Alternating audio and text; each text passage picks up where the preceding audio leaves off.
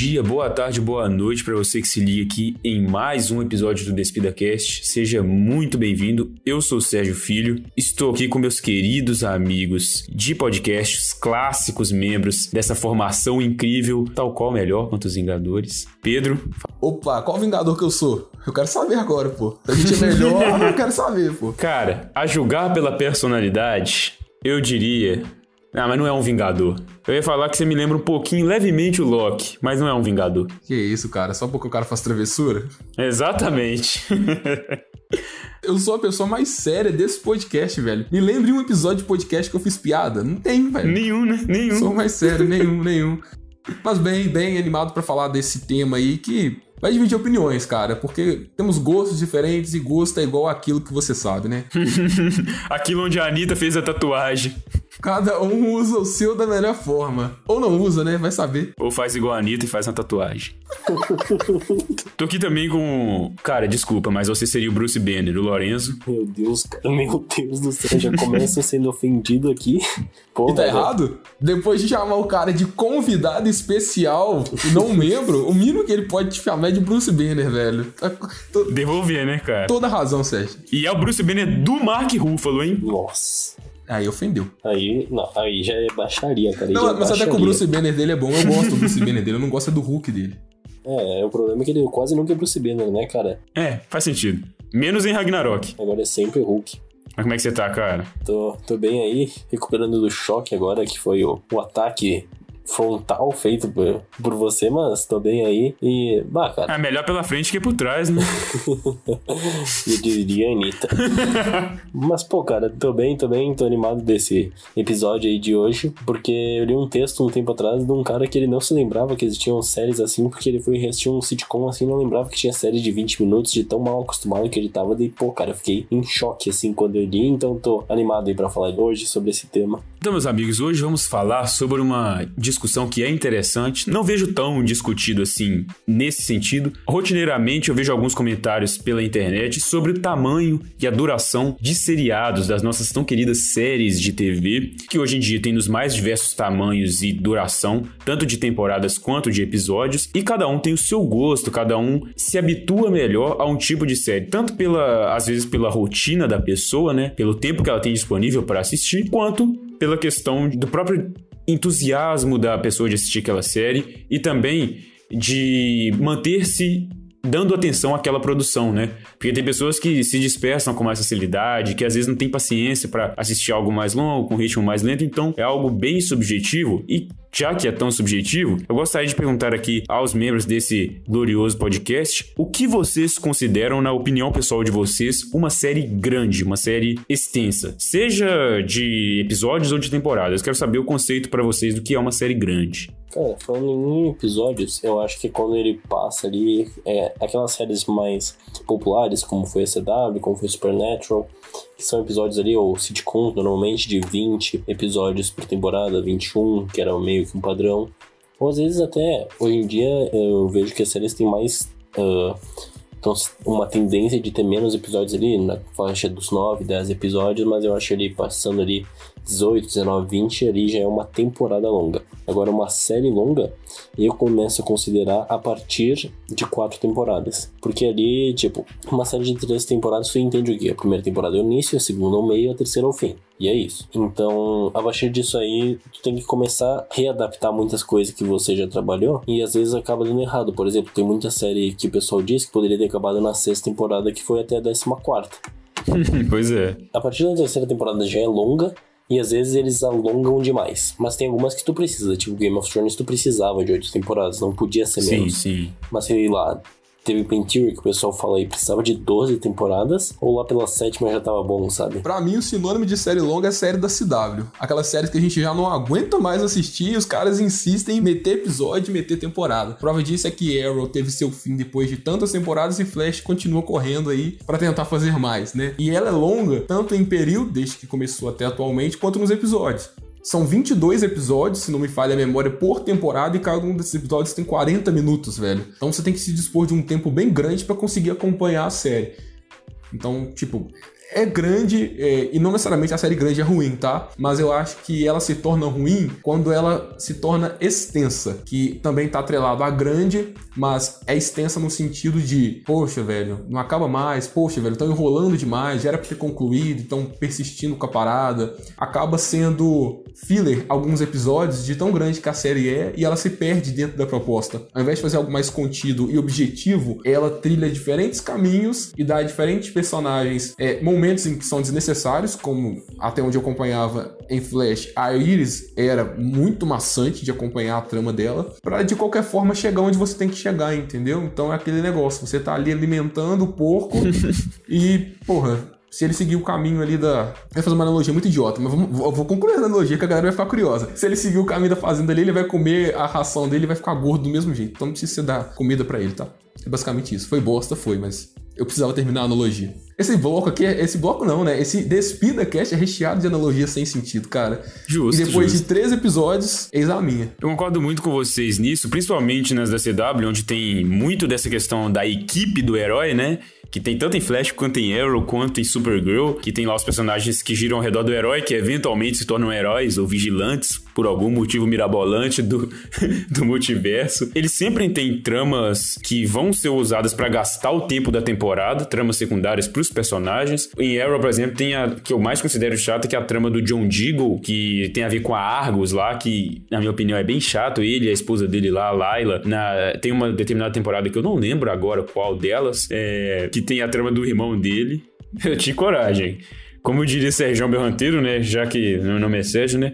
Aqui tem coragem. Aí tem a trama com o irmão do Digo, que, meu Deus do céu, demora três anos para acabar e é bem maçante de assistir. Então, eu concordo com o Lourenço também, quando a série começa ali, terceira, quarta temporada, dependendo da série, começa a já ficar extenso demais. Um exemplo que muita gente cita aí é o Supernatural, mas como eu não assisti, eu não posso falar, mas um exemplo que eu gosto de assistir, que eu gosto de usar, quer dizer, que não é necessariamente pela duração da série, mas por como ela foi abordada, que é o próprio Arrow, que foi uma série que me introduziu ao universo de séries. E a primeira e segunda temporada eu particularmente gosto. E aí depois nós temos terceira e quarta temporada, que são temporadas bem fracas, principalmente a quarta é particularmente acho terrível. É a que mais enrola, que tem um dos piores vilões da série, junto com a sexta também, mas... E aí nós temos a quinta temporada, que é muito boa. A quinta temporada, ela retoma a qualidade da primeira e da segunda. Só que nós temos um arco do, do Oliver Queen, que ele é diferente, porque ele não começa como arqueiro verde, né? Ele tem lá, ah, ele começa como capuz, vigilante. Mas então ele começa com o arco? Sim, ele começa com... É isso? Caralho. Eu precisava falar Nossa, essa vai ser que é um piada, negócio velho. sério.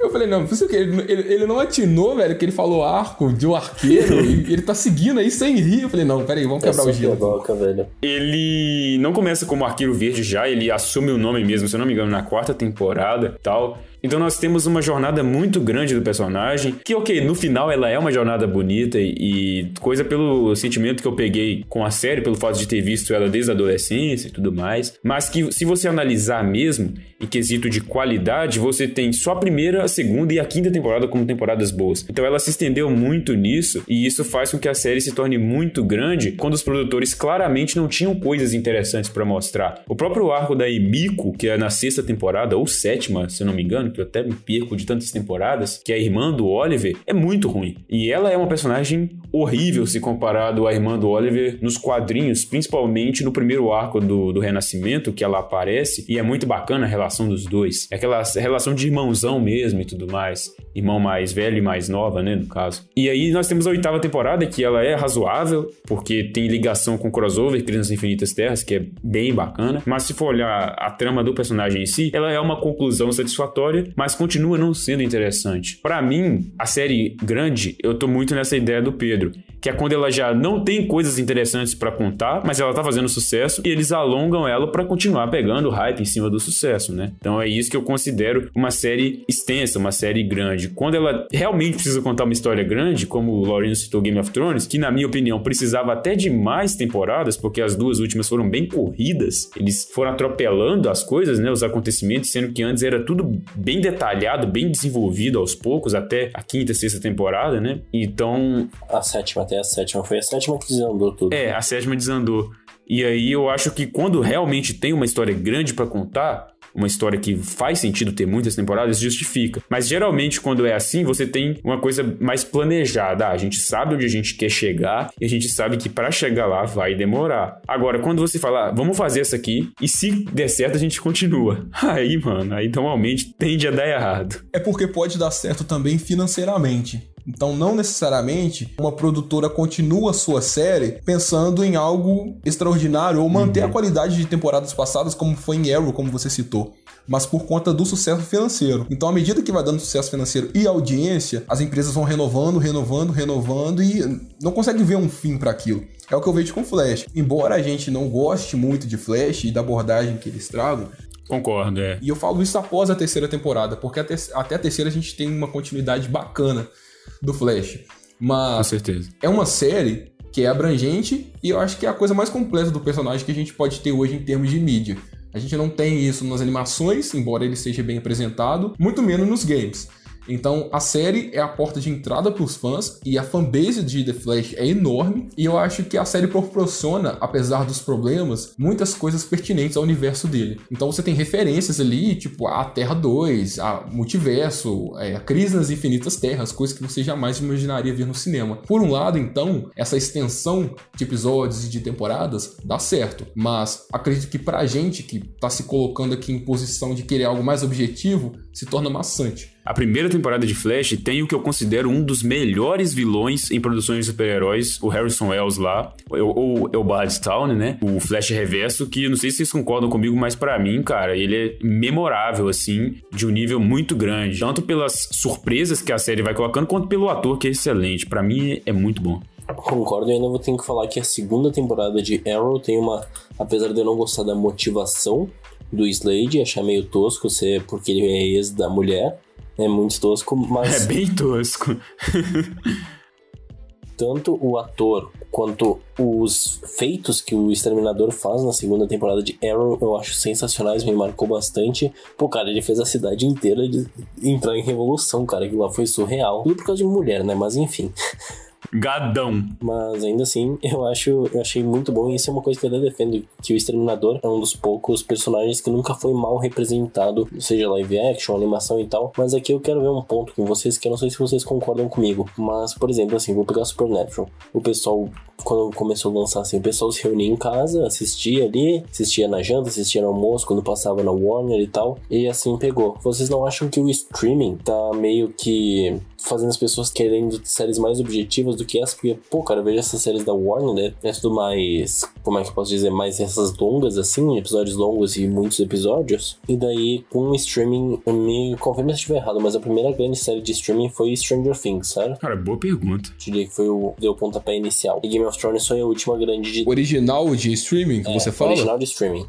E, cara, eu acho que Stranger Things, assim, é a primeira que me lembro. E a última de TV foi Game of Thrones, assim, que foi grande na TV e agora tá tudo indo pro streaming. Então, não sei se vocês concordam comigo, mas o streaming tá impedindo, tá fazendo essas séries crescerem menos, tipo essas da CW. E daí não tá se alongando tanto, porque o pessoal tá gostando de coisa mais objetiva, sabe? Apesar que ainda a gente tem 30 Reasons Why, ou os 13 porquês, que não para de se estender, mesmo tendo acabado o livro, ninguém mais aguenta, e daí tem um monte de série boa sendo cancelada e estão renovando essas aí. Então eu acho que o streaming uh, ajudou, tá ajudando nesse processo de diminuir o número de episódios de séries. Não sei se concordam comigo. Eu concordo, porque tanto pela questão de que é, trazendo séries menores você tem mais espaço para variar e trazer mais variedades para atingir vários públicos diferentes e trazer ele pro streaming, porque o que você poderia estar tá gastando numa série, alongando uma série, você pode gastar trazendo outras séries de públicos e de gêneros diferentes. E também, eu acho que uma mudança que tem ocorrido hoje em dia, pela questão de, de logística, de mercado, das próprias pessoas em si, é que cada vez menos a gente tem tempo para ficar consumindo conteúdos de TV.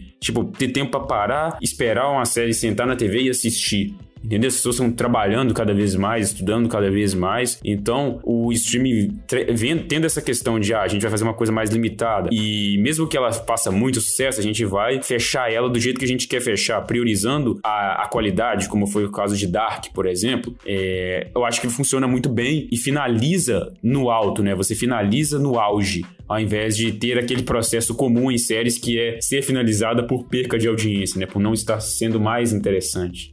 E é exatamente o ponto que eu ia puxar. As pessoas estão cada vez mais sem tempo ou então restringindo o seu tempo a outras coisas. Normalmente as pessoas trabalham, as pessoas estudam, as pessoas cuidam de casa ou as pessoas gravam TikTok. Então aí vem a prioridade, velho. Eu gravo uma dancinha aqui, eu vejo uma série. Eu prefiro gravar a dancinha, pô. Talvez me dá dinheiro. Eu venho na série, não. Você vai usar meu código da Netflix para me dar dinheiro? Não. No TikTok você usa. Fica a dica, hein, galera. Usem TikTok. Mas é, eu acredito, cara, que também é uma necessidade do streaming fazer com que as coisas sejam mais objetivas para poder lançar uma novidade logo em seguida. Exato. Então, a partir do momento que você captou o seu público e conseguiu colocar ele dentro de uma série com começo, meio e fim, ele está pronto para absorver outra novidade do seu catálogo. E a Netflix faz isso com extrema é, facilidade. É muito fácil você assistir uma série rápida na Netflix e logo mais já querer descobrir outra. A Netflix tem sim seus problemas com filmes, mas em relação à série, ela se posiciona muito bem, é, algumas sendo questionadas ou não. Vamos citar um exemplo aqui que eu amo de paixão, velho. Se eu puder, eu vou trazer em todo episódio, que é Cobra Kai. Cobra Kai é uma série que sim, não surgiu na Netflix,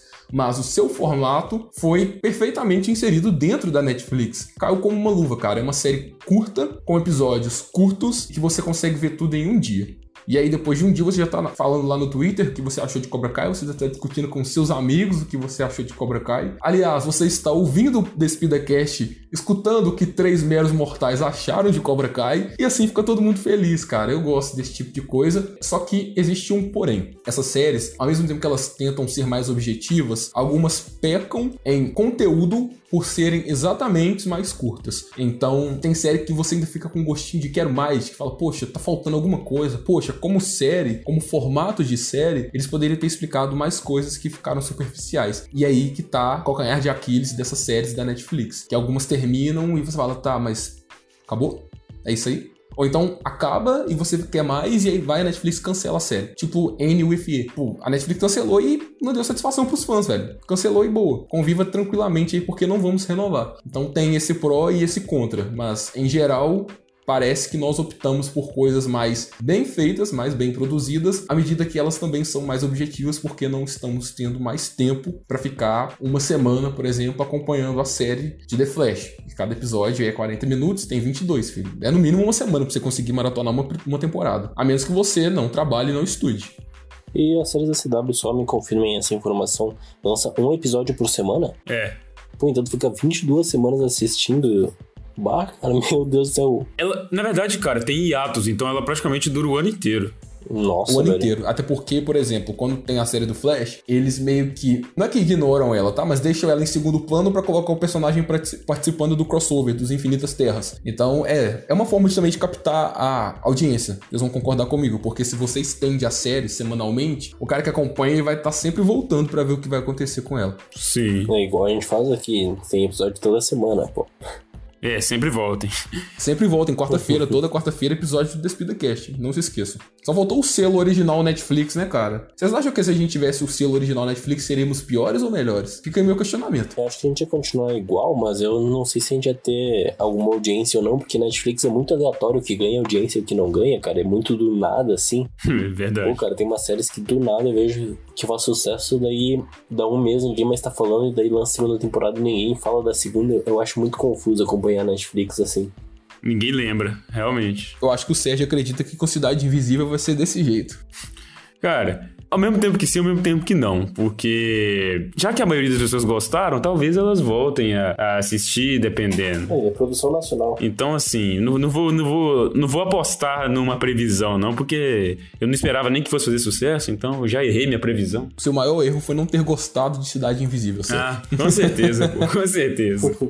Pô, cara, vou falar agora pro pessoal uma situação que, que aconteceu em off, que ontem eu tava lendo algumas críticas em inglês e daí Eu não sei se vocês lembram que o Sérgio fez um comparativo de Cidade Invisível com American Gods. E eu citei para ele alguns outros comparativos que eles fizeram lá nos Estados Unidos da série, além de American Gods. E o Sérgio disse: tá, mas isso é porque é ruim? Ele disse: não, é porque eles gostaram. Da risada tá, mas eles gostaram mesmo. Pô, o cara tá em choque aí, galera. Não, os caras me comparam Cidade Invisível com Supernatural e Percy Jackson. E o que é que eu acho que, que eles acharam bom? Porque o filme do Percy Jackson e Supernatural, né? Não, mas, Super, mas Percy Jackson foi por causa do livro, assim, por ele ser filho de um semideus e tal, por ele ser um semideus e tal. Aí realmente não tem como eu falar porque eu não li, mas o filme eu achei bem fraquinho. Pelo que eu percebi, o tamanho de uma série influencia vocês na hora de assistir. Se vocês batem o olho lá assim e vê que é grande, vocês dão aquela, opa, agora não vai dar. Ou, ah, desanimei.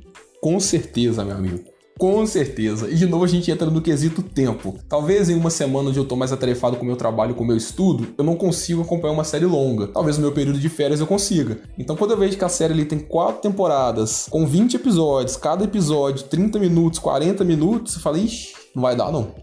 Infelizmente não vai dar não. Mas isso não acontece só com as séries grandes, e eu falo grandes em tamanho, mas com as pequenas também. Existem séries pequenas em números de episódio e temporada, mas que contêm episódios muito grandes. Vou dar um exemplo excelente e que fica também como recomendação porque a série é muito boa, que é Sherlock. Cada episódio de Sherlock tem em média uma hora de duração. É como se você estivesse assistindo um filme. Uma hora e meia, inclusive. É, uma hora e meia. Eu coloquei em média uma hora porque uns oscilam. É como se você estivesse assistindo um filme, então você tem que ter um momento específico para aquilo. E vai da, das pessoas também quererem acompanhar a temporada por completo, ou um episódio, depois outro episódio, outro episódio. Como a série é curta, eu, particularmente, tenho o pensamento de que se eu comecei ela e ela tem três episódios, eu quero ver os três Também. de uma vez para matar uma temporada. Porque eu sei que na segunda temporada eu vou ter um espaço para absorver a primeira. Mas com uma hora e meia, uma hora em média de cada episódio, eu não conseguiria ver, por exemplo, os três em um dia só. Ah, não?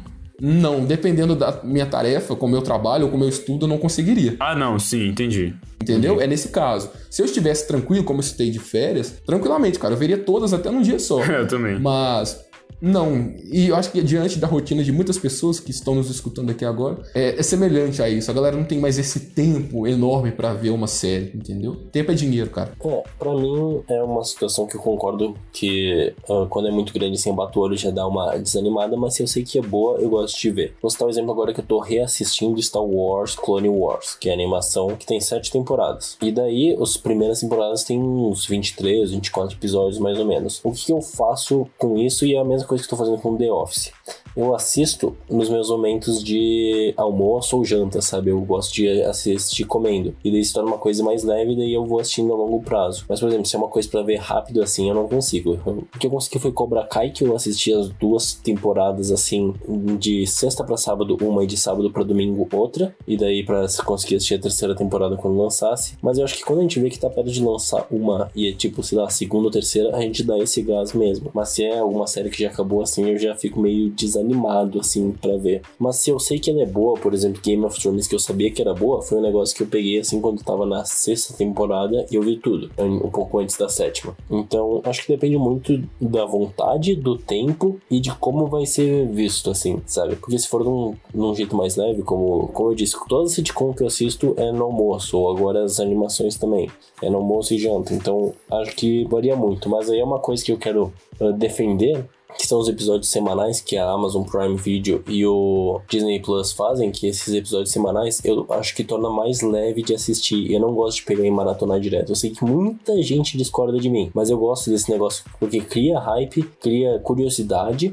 e também não torna pesado de assistir, cara. Eu não sou uma pessoa que gosta de entrar madrugada assistindo, que eu fico cansado, me, sei lá, não sou muito fã disso. E uma coisa que não contaram, e agora é meu papo, é com você que está me ouvindo aí, bastidores do Despida. Existem também aquelas pessoas que assistem a série de um dia pro outro, e quando eu falo é a série completa, da primeira à terceira temporada, ou da primeira à segunda, pelo ofício do trabalho. E assim somos nós. Nós aqui que vos fala do Despida Cast, quando temos algum assunto em pauta para trazer para vocês, como uma série do momento, assim como foi com Cobra Kai, e vai acontecer também com outras, como WandaVision, e enfim, futuras que vão ser lançadas e vai estar na boca do povo, nós temos que nos desdobrar para conseguir assistir a série o mais rápido possível, para que aquele, aquele assunto ainda esteja fresco na nossa cabeça e quente entre os tópicos do Twitter, do Facebook, do Instagram, para trazer para você. Então também tem essa parada. Quem trabalha aí com mídia social, escreve texto para internet, quem grava podcast, quem tem um blog pessoal e precisa estar sempre atualizado com essas séries, precisa ver elas. Então acaba não se tornando um hobby, mas sim um trabalho. Então hoje nós aqui, nós três, eu, Lourenço e Sérgio, temos às vezes o trabalho de acompanhar a série mais rápido do que a gente deveria acompanhar para conseguir gerar conteúdo e trazer discussões para você que está nos ouvindo. Fica aí nossos bastidores do Despida. Eu vou testar uma situação que foi pro episódio de Mandalorian, porque eu não tinha. O meu computador ele não tava funcionando torrent, não sei porquê, ele tava, tava corrompido, acredito eu. E daí eu. Eu não tinha o Disney Plus que lançou no Brasil. E eu não tinha visto nem a primeira e tava lançando a segunda temporada de Mandalorian. E até hoje eu não tenho Disney Plus, né, Pedro?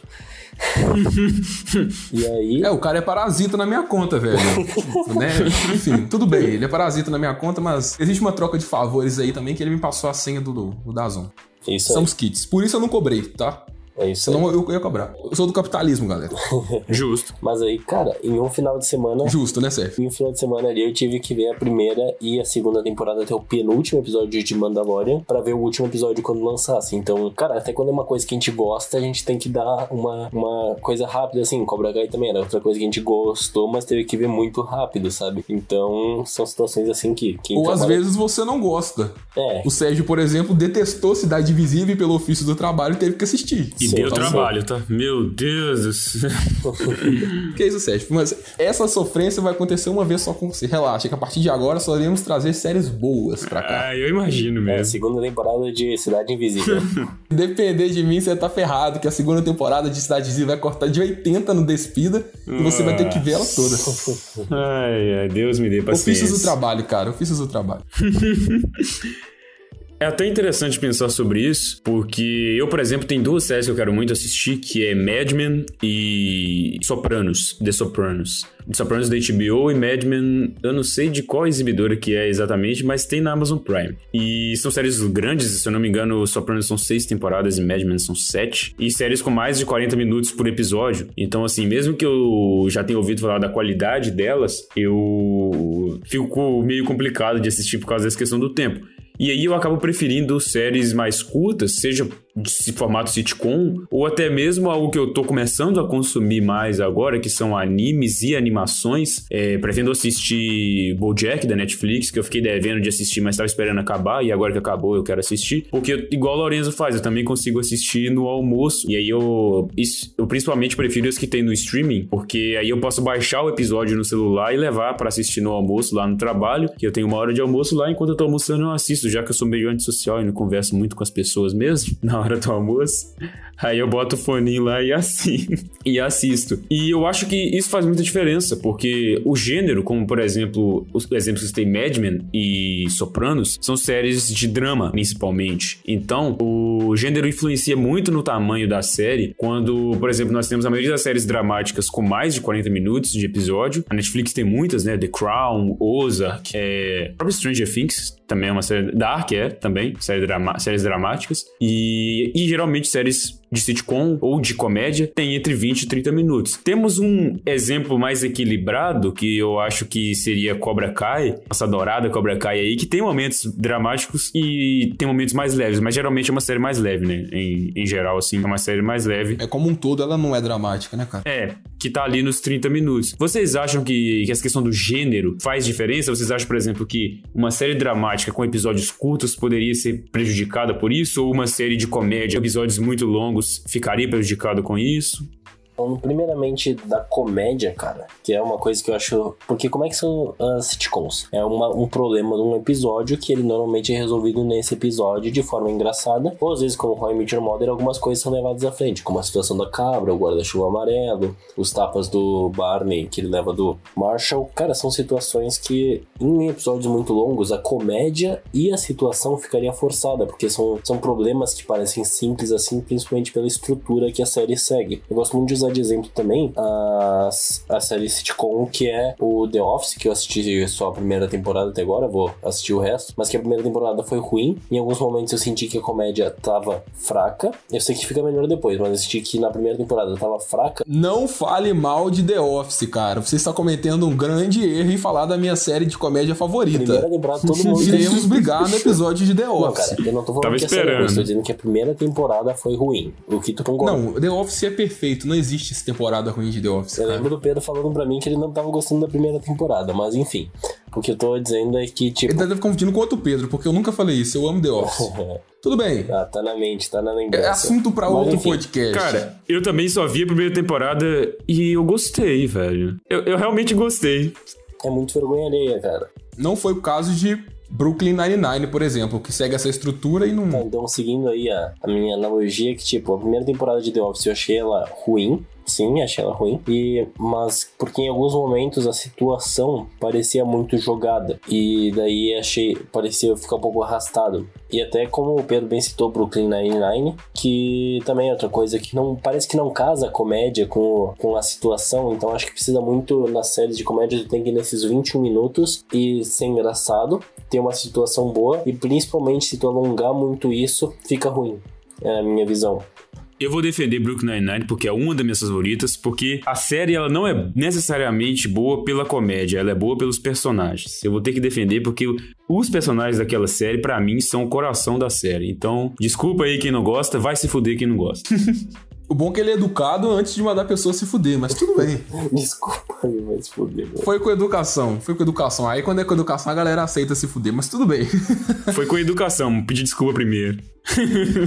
Mas eu não acho que esse formato influencia na qualidade da série. Então, assim, concordo que sitcoms originalmente são séries assim, que ocupam entre 20 e 30 minutos e que tem um começo, meio e fim, deixam um gancho pra temporada. E isso é a essência do sitcom, tá? A partir do momento que você sai disso, já não é mais um sitcom. Então a gente tem exemplos que a gente citou, como The Office, é, How I Met Your Mother, Brooklyn Nine-Nine. São ótimos sitcoms em termos de comédia e o tempo que usam pra fazer essa comédia. Então, se colocassem mais tempo, descaracterizaria o fato da série ser sitcom. Então, por mim, tá tudo bem, cara. Eu acho que o importante é você saber distribuir o que você quer contar dentro do tempo que você quer estipular pra série. Foi uma das grandes críticas que a gente trouxe no episódio de Cidade Invisível, onde a gente falou que faltou tempo pro produtor alavancar o folclore brasileiro em toda a sua essência. Faltou tempo pra ele desmistificar ali pra gente o que tava por trás dos conceitos de saci, de cuca, de sereia, de boto, enfim. É... Finalizando aqui, tá? Só resumindo o que eu quero levar pra vocês, a minha linha de pensamento, e respondendo também a pergunta que o Sérgio fez no começo, é que não, pra mim não interfere, cara. Contanto que a história seja bem contada, ela pode usar de 30, 40, uma hora de episódio, que pra mim tá tudo bem. Agora, eu ver isso já é outra coisa. Existe tempo.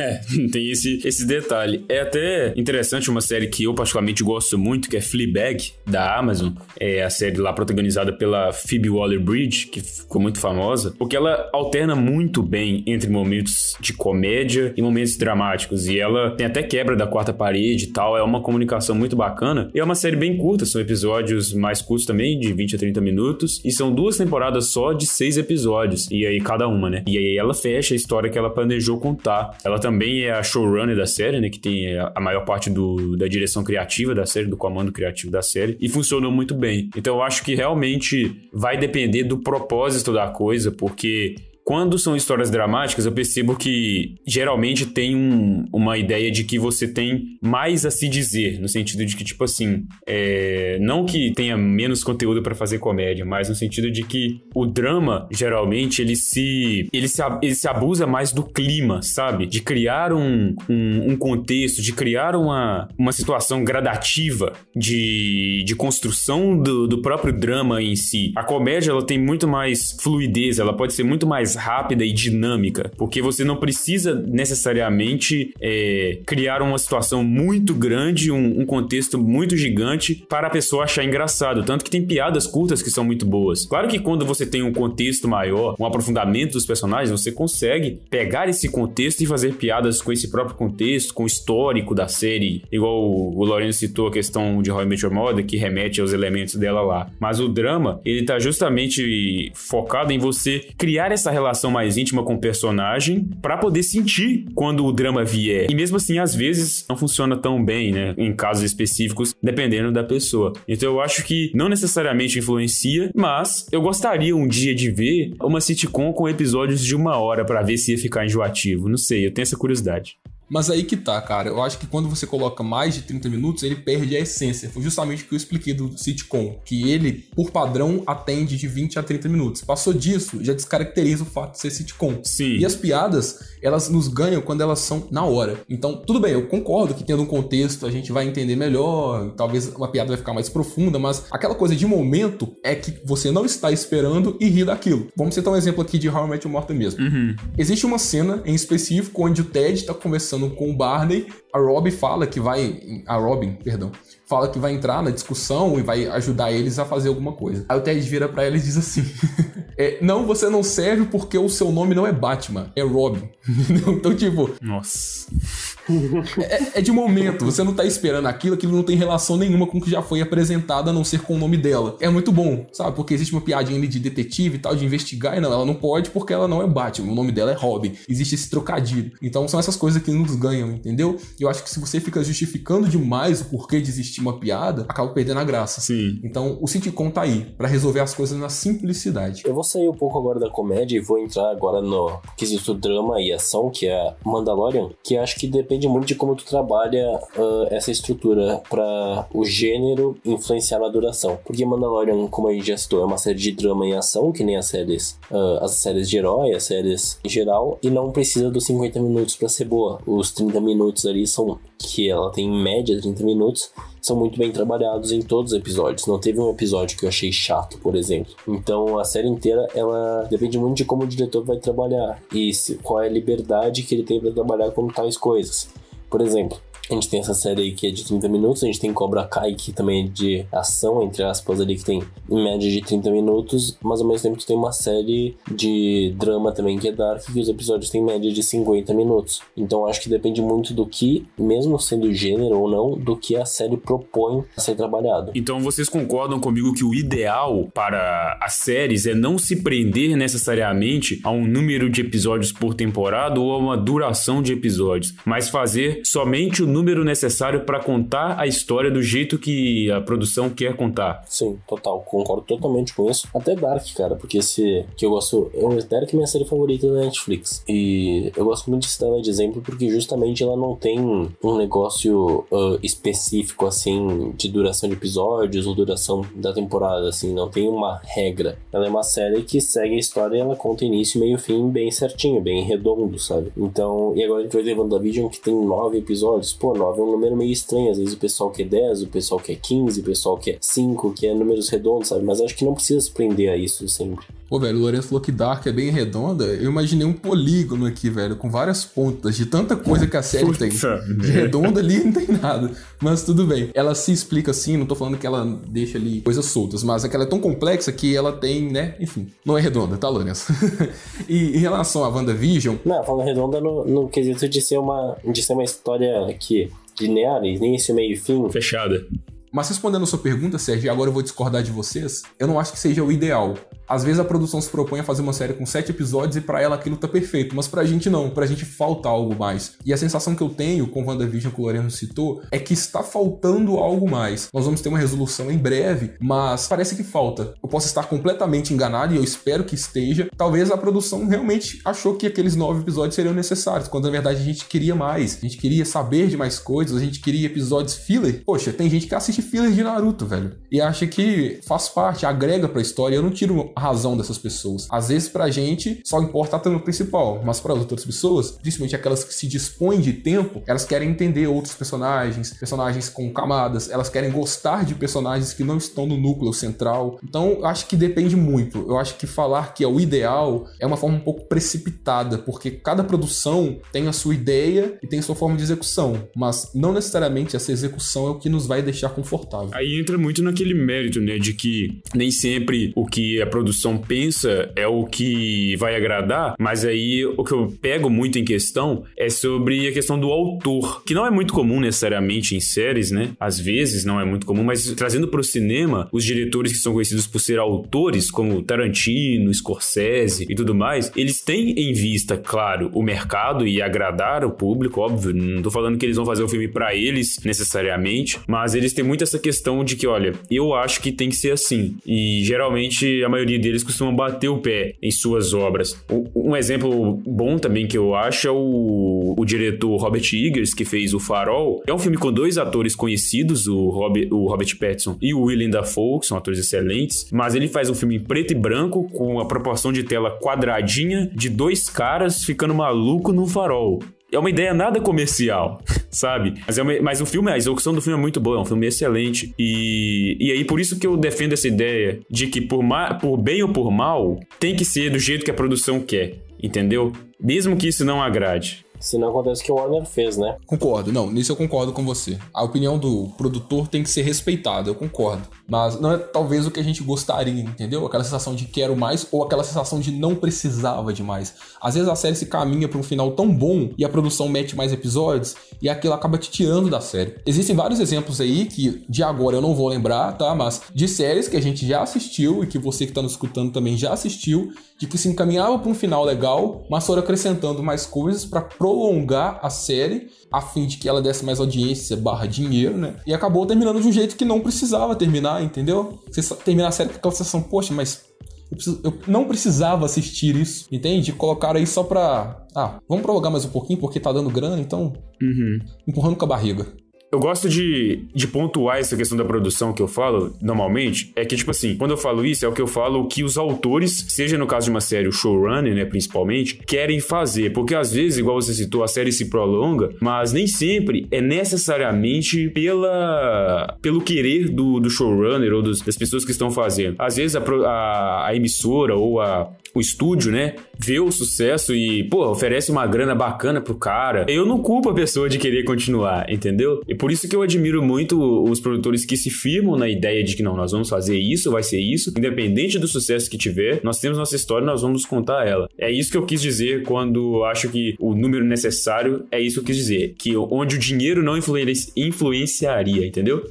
Um exemplo que eu gosto muito é de Stranger Things, porque originalmente era para ser só uma minissérie de uma temporada, e daí acabou sendo um sucesso, e daí a Netflix foi atrás dos produtores para ver, vocês querem continuar? E eles aceitaram continuar, e eles já estabeleceram, logo que acabou a primeira temporada, uma história até o final. Então eles têm um final planejado, não é algo que vai jogando, alongando. Então isso é uma coisa que eu gosto, eu respeito muito que eles tinham um final, e acabarem na primeira temporada, nunca mais ia se falar. Mas foi um sucesso tão grande que a Netflix quis sim continuar mas, e renovou o contrato dos, dos irmãos Duffer para continuar a série. Então eu gosto muito de pegar esse exemplo dos Stranger Things de quando é importante casar a história até o final do que só fazer e se vê sucesso faz outra temporada, fez sucesso de novo faz outra temporada, igual está sendo feito com os 13 porquês, por exemplo. Então acho que tem que ter muita a competência do produtor e do estúdio quando for renovar, porque a gente vê a Netflix errando e acertando ao mesmo tempo com os dois exemplos que eu citei. Isso vai se repetir no Disney Plus daqui a um tempo com as chegadas das novas séries da Marvel. Atualmente a gente tem uma, que é WandaVision. A gente não sabe é, se esse último episódio vai chegar com mais tempo de tela, diferente dos outros que se baseavam em sitcoms, mas o Kevin Feige confirmou há uns dias atrás que as novas séries que vão chegar vão ter episódios diferentes em termos de quantidade e durações diferentes. Vamos pegar, por exemplo, aqui a série da She-Hulk, Mulher Hulk. Vão ser 10 episódios de 30 minutos. Então, do começo ao fim, você sabe que vão ser 30 30 minutos cada episódio. Não vá com expectativa esperando mais, porque tudo que a série tem a apresentar vai ser dentro daquele tempo. Da mesma forma que Loki, Falcão e Soldado Invernal vão ter seis episódios mais longos, que variam de 40 a 50 minutos. Outras produções que vão estrear mais pra frente, como o Cavaleiro da Lua, que a gente quer muito ver porque a gente não conhece quase nada do personagem, entra nessa mesma categoria. Poucos episódios, entre 40 e 50 minutos. Então, é uma coisa de visionário. Da mesma forma que os irmãos Duffy já sabiam o que ia fazer, o Kevin Feige já tem em mente tempo que as séries vão gastar para apresentar personagens conhecidos ou reapresentar personagens, como é o caso do Falcão e o Soldado, ou então introduzir personagens que ninguém conhece, como o Cavaleiro da Lua.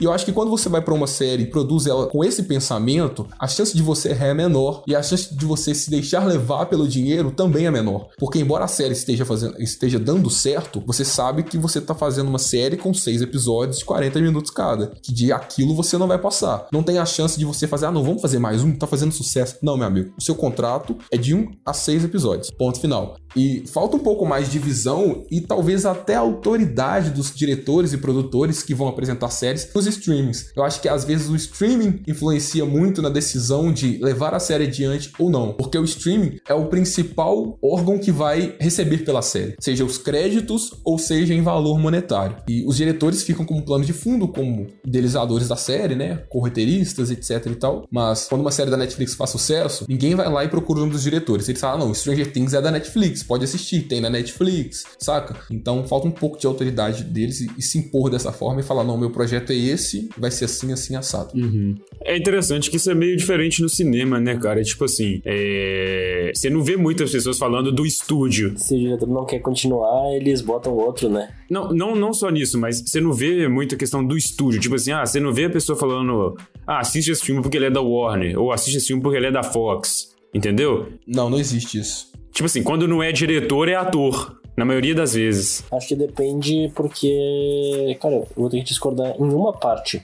Que é a Marvel. Hoje em dia a, é com a Marvel o negócio, sabe? Ali tu não Não, vê. mas aí eles não chamam, tipo, ah, assiste porque é da Disney. Porque a Marvel tem um estúdio, mas é subsidiário da Disney. Então ela presta satisfação à Disney. Sim. É exatamente o que o Sérgio tá falando. Ninguém se refere a, ah, assiste Godzilla vs Kong porque é da Warner. Aí a pessoa, tá, mas e aí se é da Warner? Foda-se. É, exatamente. Pode ser da Universal, da Paramount, eu não tô nem aí. Eu vou assistir porque é o Godzilla vs Kong, entendeu? Sim, sim, entendi. Se o filme faz sucesso, quem é acreditado por isso é o diretor e não o estúdio. Só que aí já tem uma inversão de papéis quando é o contrário. Quando o filme às vezes é muito prejudicado, o diretor sim leva tinta, eu concordo, mas o estúdio fica marcado. E os fãs da DC vão entender melhor do que ninguém isso, porque os filmes da DC, alguns são polêmicos por causa de interferências da Warner. Então quando você fala que Batman vs Superman talvez não deu muito certo, o Esquadrão Suicida não deu muito certo, você sim, às vezes culpa o Zack Snyder, alguns culpam, tá? Outros vão culpar o David Ayer, só que a maioria esmagadora vai culpar a Warner, porque sabe que foi ela que cortou as coisas do filme. Poucos dos estúdios são conhecidos direto. Eu lembro muito da Pixar, geralmente. E claro, também é subsidiária da Disney. Sim. Mas aí o pessoal a gente fala, ah, é da Pixar, não sei o que e tal. Mas. Então, a mesma coisa que eu digo com a Marvel, cara. Sim, só que eu falei que, tipo assim, é exceção, entendeu? No streaming já é regra. Sim, são exceções. Geralmente no streaming é regra, que já vai, ah, a série é da HBO, ah, é da Amazon, é da Netflix. Costuma ser bem a regra mesmo. No, no cinema já é mais a exceção de menos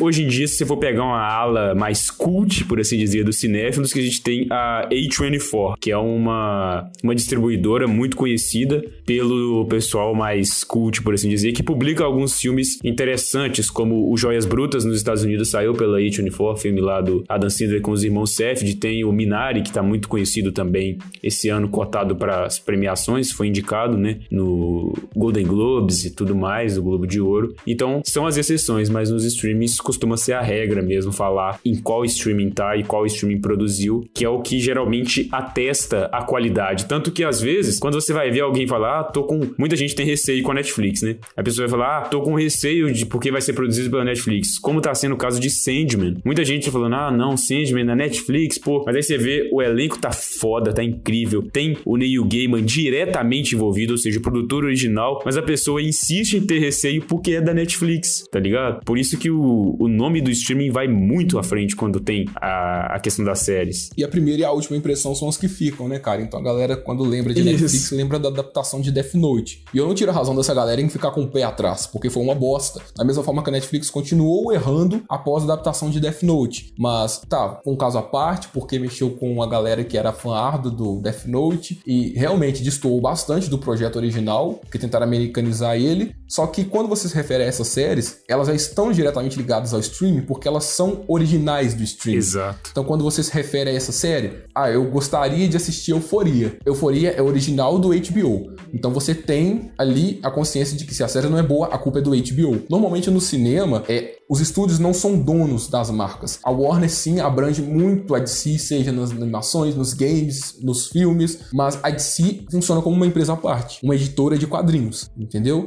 Da mesma forma que a Marvel, que a Lucasfilm, que a Pixar hoje são subsidiárias da Disney, mas elas também podem funcionar como empresa solo. Então fica mais difícil você culpar o estúdio. Normalmente é mais fácil fazer isso com o streaming, porque, pô, tá lá o nomezinho em cima, ó. Euforia, por HBO Max. É, Stranger Things, pela Netflix. É, Jack Ryan, pela Amazon Prime, etc e tal. Até porque muita série, uh, normalmente a série não é a mesma pessoa que dirige todos os episódios, tem esse detalhe também, às vezes é só o mesmo showrunner mesmo. Então tem esse fator também. É, é porque tem a questão da velocidade, né? Que é mais fácil quando tem mais pessoas dirigindo. E na prática, é, esses diretores costumam seguir um padrão, embora haja diferenças, como é perceptível em The Mandalorian, por exemplo, que tem vários diretores. Você percebe alguns traços, como no podcast passado eu citei o Robert Rodrigues, né? Que foi o diretor do, do Alita, o tema do podcast passado. E aí você percebe quando é ele dirigindo, aí você vê lá nos créditos e fala, pô, percebi isso e tal, as cenas de ação tão diferentes. Aí você percebeu que era ele dirigindo e tudo mais. Mas o que quem tem o controle geral, né, é o showrunner, e aí é ele que mantém a unidade. Geralmente na série, é, quem leva tinta é ele. E no sentido, tipo assim, se for excluir o estúdio, né, mas o estúdio realmente tá sempre à frente da situação. E aí a Netflix, por exemplo, se torna a vilã por uma série que a culpa não foi dela por ter saído ruim. Igual, por exemplo, não tem como a pessoa pegar, por exemplo, é, a série das Winx aí. Eu ainda não assisti, mas muita gente achou ruim. A pessoa fala, ah, não vou assistir Dark porque a Netflix fez a Winx e eu não gostei de Winx. Mas espera, tipo,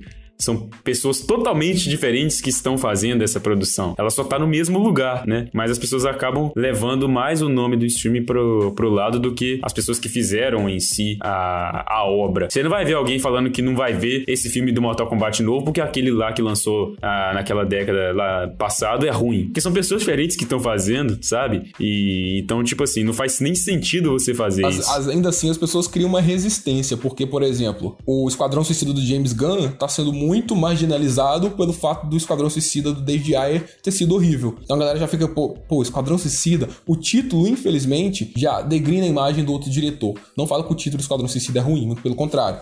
Basta fazê-lo bem. James Gunn, confio que vai fazer bem. Mas a galera ainda tem, pô, não vou ver esse filme não, o primeiro foi uma bosta, entendeu? É basicamente isso. Da mesma forma que muitas pessoas perderam o crédito com o DCU por conta da bosta que foi esse Esquadrão Suicida, da Liga da Justiça e pelo polarizado Batman vs Superman. Então, assim, eu não tiro a razão dessas pessoas, tá? Porque eu não compraria um produto em uma loja sabendo que essa loja já me deu alguma dor de cabeça. Dificilmente eu voltaria para ela e nos filmes acontece a mesma coisa. Mesmo produto sendo diferente, né? Compreendo. Exatamente, mesmo produto sendo diferente. Mas o que importa no caso ali seria o selo da loja, entendeu? É, quem tá distribuindo aquele produto para você. Exatamente. Então, meus amigos, chegamos a um certo consenso aqui nesse podcast, o que para mim, de certa forma, é uma novidade. Nem sempre nós conseguimos esse glorioso feito, né? Conseguimos encaixar nossas ideias de uma forma que ficou, de certa forma, harmônica. E ao entender o quanto é interessante que uma série seja pensada desde o início, pelo princípio, meio e fim, que a série tenha um planejamento, que a série tenha o número que ela precisa para ser feita e que ela não se estenda desnecessariamente para lados onde não precisa, como nós citamos diversos exemplos aqui, e mantenha uma unidade que seja interessante o tempo todo, que não deixe o dinheiro subir a cabeça, como pelas maiores exemplos que a gente citou aqui também acontece, e mantenha focado no que ela quer entregar ao público e no que ela entregar como qualidade, porque a gente sempre gosta de lembrar de uma produção quando ela foi boa até o final, porque sempre quando a gente vai citar algo que não foi bom até o final, a gente cita a parte que é ruim. Já perceberam isso, né? Já dizia o ditado, né, cara? Se você vai em um lugar e a pessoa faz um serviço bom, você conta para uma pessoa, para duas pessoas. Se você vai em um lugar e a pessoa faz um serviço ruim, você conta para 10, 20. é bem isso. Infelizmente é a notícia ruim que se espalha, a boa não. Exatamente, cara. Então é sempre importante prezar por essa questão da qualidade, porque você vai recomendar, ah, posso assistir Arrow? Pô, cara, depois da segunda temporada fica complicado, retoma um pouco na quinta, mas depois continua ruim. A pessoa vai falar, putz, então nem vou ver, né? Tantas temporadas assim, e só três são realmente boas, então é muito importante. E tipo, Você tem que passar pela ruim para chegar na boa de novo, né, velho? É, o meme do One Piece lá, depois do episódio 300 e tantos fica bom. Não, não vi One Piece, não sei. Peraí, eu vou ter que, você tem que ser advogado do diabo. One Piece é bom desde o início. É, eu não sei, eu só tô zoando o meme mesmo porque eu vi o meme e achei engraçado, mas eu não, não vi One Piece, então não faço a menor ideia. Nem pretendo ver porque eu não vou ver mil episódios. Desculpa, fãs de One Piece. Mas antes de finalizar, agora eu quero perguntar para você que está nos ouvindo: que tipo de série de Despida Cast você gosta? Grande com episódio de uma hora, uma hora e vinte, a ponto de você poder trocar um filme pelo nosso episódio, ou de 30 minutos ou 40 minutos.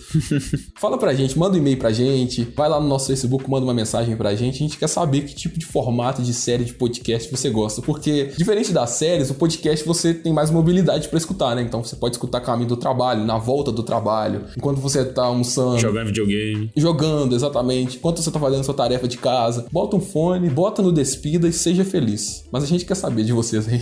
Depois conta pra gente. Quando a gente fizer a sitcom do Despida Cast, a gente vai fazer no formato de 20 minutos, preocupa não. Será? Será? Quem sabe, hein? Quem sabe? Olha que aqui tá cheio de piadista, hein? Vai oh. sair coisa boa. O humor aqui é nato. Só porque eu falei que eu não faço piada, né, velho? Enfim, a hipocrisia. disse que não faz piada, mas duas semanas atrás no episódio do Cidade Invisível meteu aquela que não conseguia ver a cidade. É, essa foi genial, marcante. Carlos Alberto, aprovos. Mas é isso aí, meus amigos. Muitíssimo obrigado por ter nos acompanhado até aqui. Agradecemos imensamente a presença de vocês. Não esqueça de nos mandar um e-mail, como o Pedro sugeriu aí, tanto sobre essa questão de duração dos nossos episódios aqui do DespidaCast, quanto qualquer outra coisa que você queira acrescentar, uma crítica, uma opinião, algum comentário, algum elogio, que seja. O e-mail e-mail é odespidamente.gmail.com. Não se esqueça de se identificar, pois é bacana pra gente saber aí é, o seu nome, de onde você fala e o que você faz, geralmente. É bom ver a diversidade de pessoas que acompanham o DespidaCast, que a gente tenta sempre trazer coisas diferentes para atingir os mais diversos públicos e formar uma comunidade diversa de pessoas que gostam dos temas da cultura pop. Novamente, agradecemos muito a presença de vocês. Fiquem bem, fiquem tranquilos. Uma boa sorte aí a todos, que possa ser uma ótima semana e um ótimo ano para todo mundo, embora já tenha passado o final do o ano novo, mas eu ainda preciso que esse ano seja bom, pelo amor de Deus. Tá difícil. e muito obrigado a todos, até o próximo episódio.